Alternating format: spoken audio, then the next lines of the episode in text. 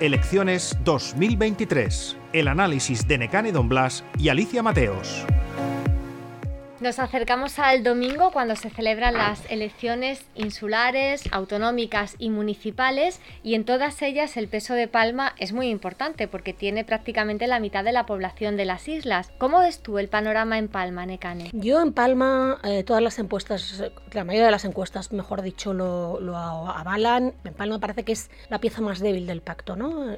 Está claro que parece que ganará Formentera, la izquierda, es probable que gane en Menorca, la izquierda. La derecha ganará en Ibiza y en Palma parece que ganará la derecha. Yo creo que hay, sí que detecto eh, cierto enfado en Palma, que no detecto en otros, eh, enfado con el ayuntamiento, sí que lo detecto y creo que esto es el revulsivo, lo que la gente necesita para ir a votar, que es estar enfadada o estar ilusionada. No, no veo ilusión, veo enfado. Entonces creo que hay enfado contra el actual gobierno. Sí, porque es cierto que la gestión municipal, digamos que es la más directa. Al final el ciudadano no percibe tanto una ley que se aprueba en el Parlamento, aunque le afecta directamente, pero no la percibe tanto como si su ciudad está limpia o no. Y hemos visto entrevistas a los candidatos que están gobernando, tanto del PSOE como de MES, como de Podemos, reconociendo que Palma no está a lo limpia que debería. Entonces, bueno, eso es algo que incide directamente en el día a día de los ciudadanos y es lo que tú dices, hay enfado. La gente después de ocho años, pues la gestión desgasta también. Desgasta, efectivamente. O sea, lo que yo detecto a la hora de votar hay estos dos mecanismos, ¿no? Que puede ser uno porque hay ilusión, alguien que genera ilusión o alguien que genera rechazo. Y en la,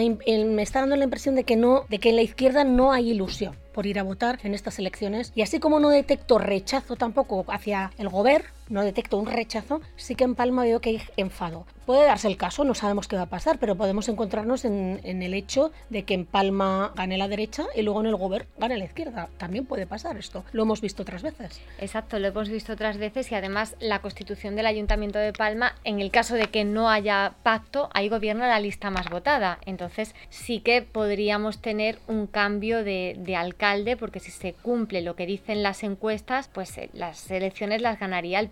Habrá que ver si aquí es necesario o no el apoyo de Vox, porque es verdad que es suficiente con un gobierno en minoría. Sí, basta con un gobierno en minoría, lo que pasa que tiene que tener más si es que no, es claro, si tiene, si eh, al menos Vox tendría que votar al alcalde. Yo no me imagino a Fulgencio Coy y a su equipo evitando que haya un gobierno de derechas, porque él lo ha dicho en las entrevistas, que Vox no va a ser un obstáculo para que haya un cambio en Palma. Evidentemente ellos van a intentar entrar en el gobierno, pero yo es la institución que veo más fácil en la que se pueda producir ese cambio de gobierno. Por una parte, por lo que tú decías, porque en Palma se palpa ese enfado y por otra, porque los pactos son más fáciles. Y luego hay una cosa importante, de todas formas, hay que decir que el PSOE en las últimas elecciones también había la sensación de que el PSOE estaba más desgastado que MES, por ejemplo, y resulta que ILA sacó muchos más votos de los que se esperaban. O sea que ojo con ILA, que no es la primera vez. Si hay sorpresa, con ILA ya nos ha dado una de las sorpresas y el PSOE sostiene, aunque es verdad que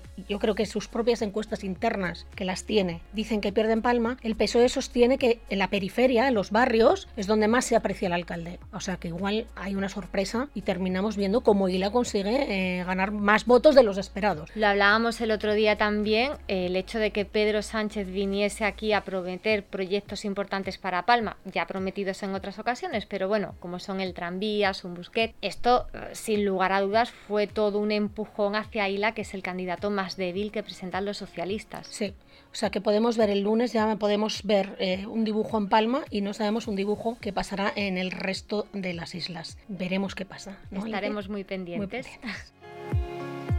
Elecciones 2023. Un podcast de última hora editado por Ainhoa Sanso.